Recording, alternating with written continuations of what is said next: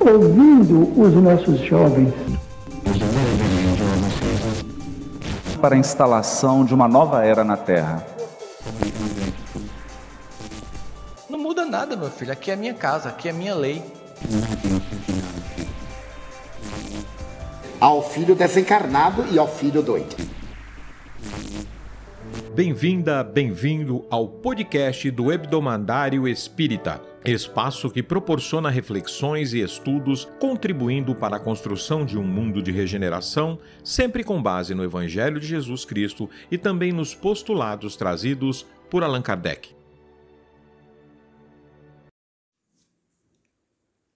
Olá, seja bem-vinda, seja bem-vindo a mais um episódio do nosso podcast Hebdomadário Espírita que sempre nos traz reflexões relacionadas a alguns assuntos do nosso cotidiano ou então alguns assuntos trazidos pelo Evangelho de Jesus Cristo e também pela doutrina dos Espíritos compilada por Allan Kardec. É com muita alegria que iniciamos esse nosso episódio, agradecendo a Jesus por essa oportunidade e propondo uma breve prece de forma que possamos nos conectar com as forças do bem e melhor aproveitar essas reflexões que virão em seguida. Mentalizando a figura de Jesus, nosso Mestre, nos envolvendo em seu manto de luz, nos dirigindo a Deus, nosso Pai, agradecidos pelo que somos e pelo que temos, e por mais essa oportunidade de buscarmos entender um pouquinho do Evangelho de Jesus e transformar essas informações, esse conhecimento em ações para a construção de um mundo melhor. Obrigado, Deus nosso Pai, obrigado, Jesus. Que assim seja, graças a Deus. Hoje traremos uma reflexão baseada num livro de Chico Xavier. Não sei se muitos de vocês sabem, Chico Xavier foi um importante médium brasileiro e escreveu mais de 400 livros com contribuições importantes de vários benfeitores espirituais. Alguns de seus livros são conhecidos, como o exemplo Nosso Lar, que virou até filme, aliás, um ótimo filme que vale a pena ser visto. Mas existem muitos outros livros que não são tão explorados, mas que possuem uma, uma qualidade inestimável e preciosa. É o caso do livro que estudaremos um capítulo no episódio de agora. O livro se chama Bênção de Paz. Chico Xavier psicografou com auxílio do Espírito Emmanuel. Emmanuel, esse benfeitor, profundo conhecedor do Evangelho de Jesus, auxiliou Chico na construção desse livro por inteiro e foi o responsável, o organizador de todos os capítulos, de forma que cada capítulo puxasse o outro, num sentido de, de trazer uma proposta bastante didática, para que possamos entender o melhor e de uma melhor forma o Evangelho de Jesus Cristo. E o capítulo objeto do, do nosso estudo é o capítulo 7 do livro Benção de Paz, denominado encargos pequeninos. Como de costume, Emmanuel traz uma epígrafe primeira, propositiva, em cima do Evangelho de Jesus. E nesse capítulo, Emmanuel nos traz uma contribuição de Paulo na primeira carta aos Coríntios, capítulo 12, versículo 17, que diz assim: Se todo o corpo fosse olho, onde estaria o ouvido? Se todo ele fosse ouvido, onde o olfato? Já nos traz uma primeira reflexão de que, apesar de, de verificarmos o corpo humano como essa maravilha oferecida por Deus a todos nós para podermos exprimir o nosso espírito em nossas ações físicas, entendemos que, apesar dessa máquina maravilhosa que verificamos diariamente, não podemos esquecer dos órgãos menores, dos organismos menores, que num todo resultam nesse corpo que utilizamos. Então, é, imagine se o corpo fosse só olho, o que seria do ouvido? Se fosse só ouvido, o que seria do olfato? Então, esse conjunto bem expressa a importância de, de que várias coisas consideradas menores, quando juntas, proporcionam algo grandioso. Apesar de que, mesmo essas coisas menores, são grandiosas. É, imagina imaginarmos um carro sem rodas, um piano sem as teclas, como ele bem, como Emmanuel bem traz nesse texto. Então, de cara, ele já traz aqui uma importância de algumas coisas consideradas pequeninas, pequeninas que na verdade são grandiosas. E também nos, no, no, nos traz a lembrança de que tudo é útil. Isso nos traz a certeza da infinita sabedoria de Deus. Nada nesse universo é inútil, tudo é útil. Então, assim como o ouvido, o olfato são úteis ao nosso corpo humano, todas nossas ações, nossas potencialidades também são. E por isso devemos usá-las a todo instante, sempre que possível, por mais pequena que seja aquela coisa. Isso tudo nos faz pensar a respeito da nossa missão nessa vivência atual. Muitas pessoas pensam qual a minha missão nessa minha vida, nessa minha presente encarnação.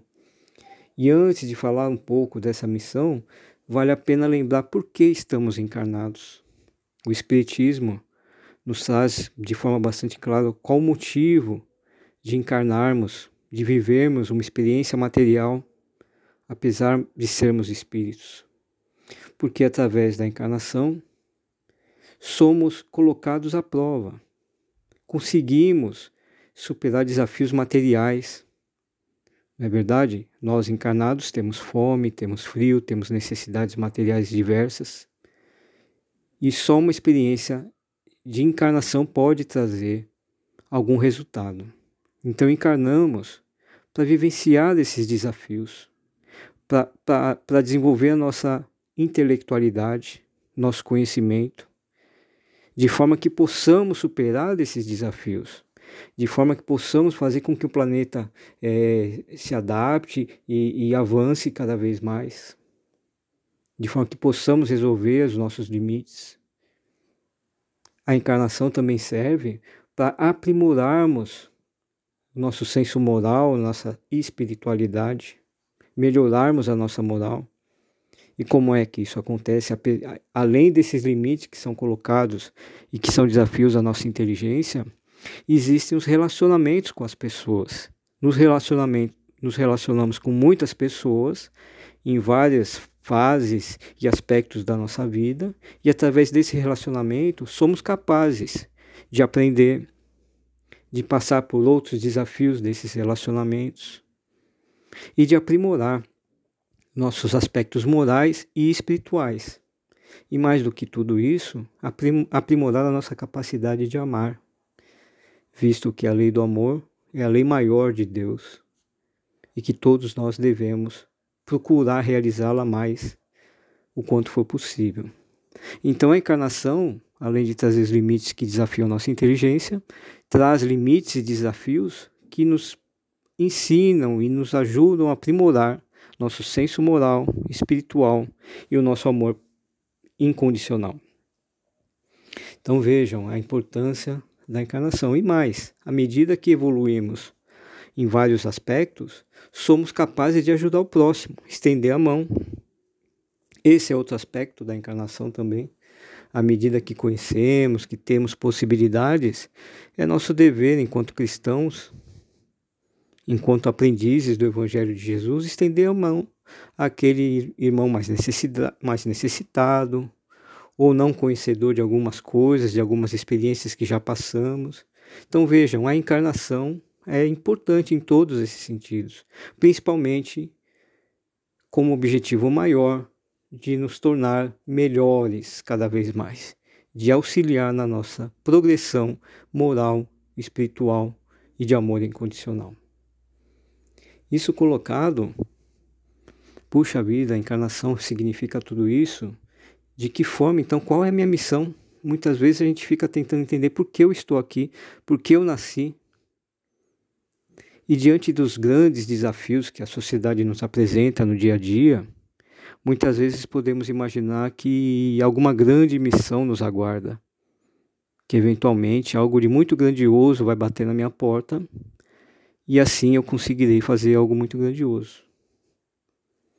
Mas não percebemos que as pequenas coisas são em si grandiosas. Assim como um olho encarado diante de um corpo físico, do corpo humano, pode parecer pequeno, mas ele em si é muito valioso, apesar de contribuir, para a visão do corpo humano como um todo. Assim também são, é a nossa missão. Se não vejamos, quando encarnamos e nascemos e, e vivemos essa experiência material, fica fácil e tranquilo entender qual a nossa missão. Primeiramente, é cuidar do nosso microcosmo, é cuidar daqueles aspectos que nos rodeiam. O mundo que me rodeia é, é, é o primeiro ponto a ser levado em conta na minha missão, do porquê eu encarnei, do porquê eu estou vivo agora nesse planeta. Nasci em uma família, eventualmente algumas pessoas não tiveram essa oportunidade, mas nasceram órfãos ou nasceram é, sem essas, esses benefícios que uma família é, eventualmente pode trazer, uma, uma família formada, é, nascemos. E quando nascemos, temos um mundo que nos rodeia, independente é, de que forma estamos localizados em, em nossa sociedade. Então ali já temos uma primeira missão. Naquelas primeiras pessoas que eu me relaciono quando eu encarno, já está clara a minha missão de conviver com essas pessoas, de ajudar, de aprender, de viver esses relacionamentos, de, de, de buscar melhorar a minha visão de amor incondicional. Então, esse primeiro aspecto familiar, ou esse aspecto das primeiras pessoas que nos rodeiam quando encarnamos, já é um demonstrativo da nossa missão. Eu estou ali por algum motivo, e esse motivo depende das minhas ações, que busquem sempre o meu avanço intelectual, espiritual, moral. Outro aspecto interessante é o aspecto do mundo do trabalho. Nossos relacionamentos, independente do trabalho que fazemos, todo trabalho é nobre. Nos, nos relacionamos com pessoas, com organizações, com grupos. Vejam também que aqui se apresenta um aspecto da minha missão enquanto encarnado. De que forma eu lido com esse tipo de trabalho que eu realizo, seja lá qual for, todo trabalho é nobre. Então, a forma a, pela qual eu me relaciono no mundo do trabalho, nos desafios, posso estar uma hora empregado, outra hora desempregado, depois eu volto a me tornar empregado, busco alternativas, busco saídas para buscar ter uma vida melhor. Vejam os exercícios que essa vida nos traz. Quando eu presto atenção no microcosmo e entendo que essas questões fazem parte da minha missão. Meus amigos, as pessoas que se relacionam comigo também fazem parte da minha missão. Os desconhecidos, aquelas pessoas que eu encontro sem querer num elevador, que eu, que eu encontro no metrô, no ônibus em direção a algum lugar. Podem ser desconhecidos, mas o ato de eu ser gentil, de eu tratá-las com carinho, fazem parte da minha missão enquanto encarnado. Meus inimigos, e aqui eu digo supostamente inimigos e coloco entre aspas, porque na maioria das vezes as pessoas que consideram inimigos nem sabem que são nossos inimigos. Então eu digo que é os nossos supostos inimigos fazem parte da nossa missão. De que forma, eventualmente, eu tento transformar aquela inimizade numa amizade? De que forma eu tento transformar aquele jeito de, de, de olhar o outro de uma melhor forma? Essa também é a minha missão na minha encarnação, porque eu entendo que a encarnação, sobretudo, auxilia no meu progresso espiritual e moral. Então fica claro também nesse caso qual é a minha missão. Vejam, aqui em nenhum momento eu falei de uma missão grandiosa.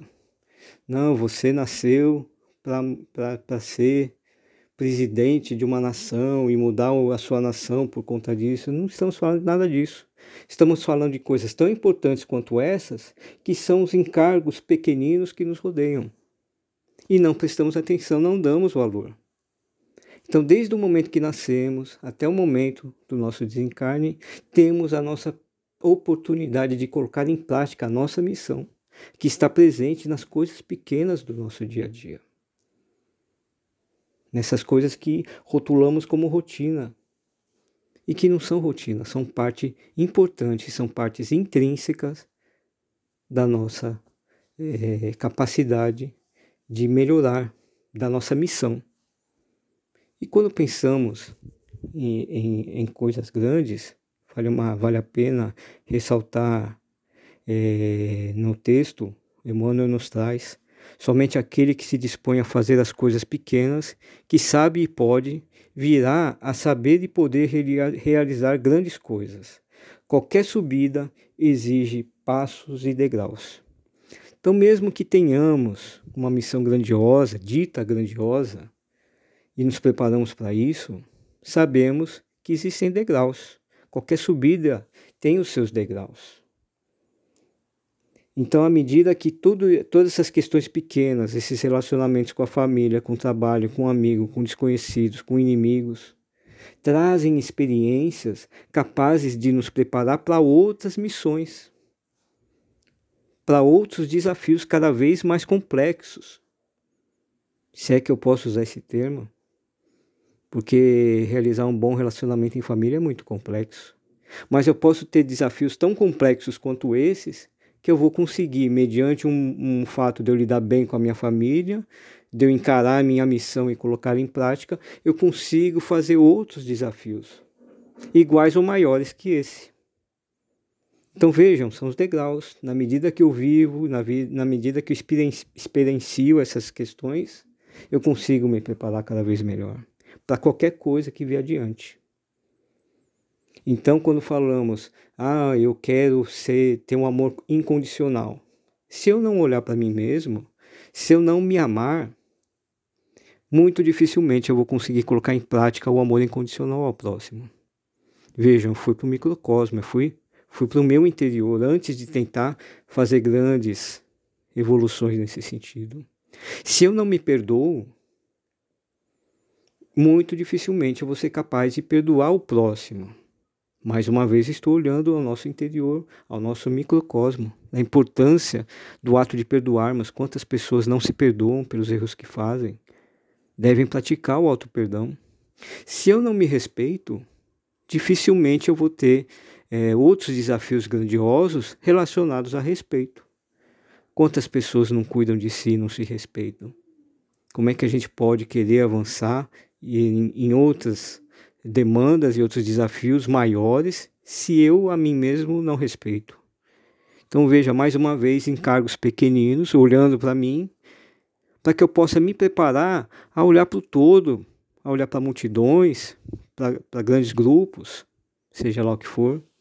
Então, como o Emmanuel traz, esse ato de vivenciar esses pequeninos encargos, entre aspas, que pequeninos não tem nada, são parte da nossa rotina, Somos capazes de realizar coisas iguais ou até maiores. Porque tudo isso nos traz uma transformação moral, nos traz experiência, até para auxiliar o próximo. A partir do momento que eu superei um desafio, eu tenho condições de eventualmente ajudar um irmão esclarecendo para que ele supere também esse desafio. Então vejam, é a importância que traz né, dessa vivência de que temos a oportunidade diante de tantas pequenas coisas. Outro aspecto e exemplo interessante, verificamos na própria doutrina espírita, em seu capítulo 17 do Evangelho segundo o Espiritismo, denominado Sede Perfeitos, existe um item que trata do homem de bem. E ali elenca vários pontos necessários para que nós nos tornemos homens e mulheres de bem em nosso dia a dia. Quem lê esse capítulo pode falar: puxa vida, eu estou distante disso. Quando seria um homem ou uma mulher de bem? Mas na verdade, esse capítulo, o qual eu sugiro que vocês façam a leitura, Evangelho do, do Segundo Espiritismo, capítulo 17, Sede Perfeitos, subitem o homem de bem. É uma proposta, é uma sugestão, é uma oferta, é um convite, dizendo: todos vocês são capazes de ser homens de bem. Se está ali elencado no Evangelho segundo o Espiritismo, é que é possível. Não é algo inatingível. Mas estudando aquele capítulo com carinho, verificamos que existem muitos pequenos encargos que precisamos desenvolver a ponto de um dia poder dizer: estou próximo de ser um homem de bem. Não só dizer como sentir, né? essas coisas nós sentimos, que estamos evoluindo, que estamos melhorando. Então, esse capítulo Homem de Bem é um grande exemplo, onde mais uma vez surgiu a leitura e o estudo da, da parte de vocês, para que a gente entenda que é possível alcançar esse status de homem de bem, desde que eu fique atento a esses vários desafios denominados pequeninos que se apresentam e que batem à minha porta 24 horas por dia. Emmanuel termina esse capítulo lembrando, assim também nas ascensões do Espírito, aqui se refere ao Evangelho do Senhor, isso é verdade. Né? Então, a nossa melhoria, a nossa evolução espiritual, moral. Emmanuel nos lembra: chegarás futuramente às culminâncias do serviço da luz na esfera de ação direta do Cristo de Deus. Mas para isso é imprescindível que faças agora, tão bem quanto te seja possível, todo o bem que és capaz de fazer. Vejo então o convite de Emmanuel, que façamos agora, hoje, que vivamos o hoje, independente da, dos nossos limites. Temos muitas coisas a fazer relacionadas à nossa missão em, em, enquanto encarnados. Qual o objetivo da minha vida? 24 horas por dia, a vida me mostra qual é a minha missão. Por isso, façamos agora, pratiquemos agora todo o bem que pudermos fazer. Na nossa família, no nosso trabalho, com nossos amigos, com os nossos desconhecidos, com os nossos supostos inimigos com nós mesmos. A hora é agora. Porque esses pequeninos encargos, mais uma vez eu digo que de pequeninos e fáceis não tem nada, são importantes degraus na nossa ascensão espiritual, de forma que possamos sair desta encarnação melhor que entramos, de que possamos nos aproximar cada vez mais de Deus, nosso Pai, que possamos ser trabalhadores da seara de Jesus esperando bater na nossa porta uma grande missão? Não. Realizando a nossa missão, que é composta desse microcosmo, dessas coisas que me rodeiam e que a todo instante batem na minha porta. E que me preparam, quem sabe no futuro, para encarar alguma outra missão que eu ainda não tive contato. Uma missão grandiosa ou uma missão diferente de tudo que eu vivi até hoje. Mas tudo que eu vivi até hoje já está escancarado. Esta é a nossa missão, não tenham dúvida. Por isso, façam o melhor agora, em todas as oportunidades que se apresentem no nosso dia. A hora é agora de praticar o bem, o máximo possível, de promover o amor em tudo o que fazemos. Dessa forma, caminhamos de acordo com a nossa missão. É por isso que o Espírito Emmanuel, em certa ocasião, comentou que na maioria das pessoas que encarnam, quando elas voltam para o plano espiritual, verifica-se que ela atingiu somente 40% da sua missão. Ou seja, todos esses encargos pequeninos que se apresentam no nosso dia, de repente podem ser desprezados e não levados em conta. Estamos ferindo a nossa missão aqui em nossa encarnação. Por isso, prestemos atenção, observemos o nosso redor. Fiquemos atentos com o hoje, com o agora, porque o hoje e o agora faz parte da nossa missão. E sabedores disso, que possamos agir da melhor forma possível, sempre procurando bem, sempre agindo em nome do amor, sempre auxiliando Jesus e a Deus nosso Pai, auxiliando o nosso próximo na construção de um mundo cada vez melhor.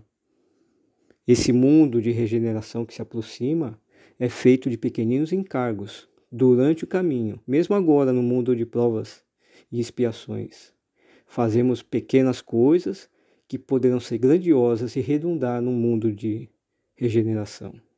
Assim como fazemos pequenas coisas 24 horas por dia, que, se baseadas no bem e no amor, evoluirão em nosso espírito, de forma que possamos ser cada vez melhores.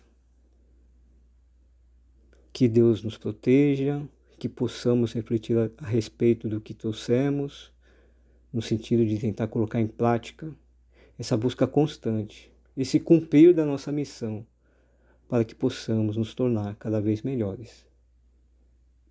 Muito obrigado, que Jesus abençoe a todos vocês. Obrigado a Deus, nosso Pai, mais uma vez por essa oportunidade e até uma, uma próxima oportunidade, se Jesus assim permitir. Muita paz a todos, muita saúde. Fiquem com Deus. E assim encerramos mais um programa em nosso podcast do Mandário Espírita, agradecendo Jesus por mais uma oportunidade. Que Deus abençoe a você e sua família. Até a próxima!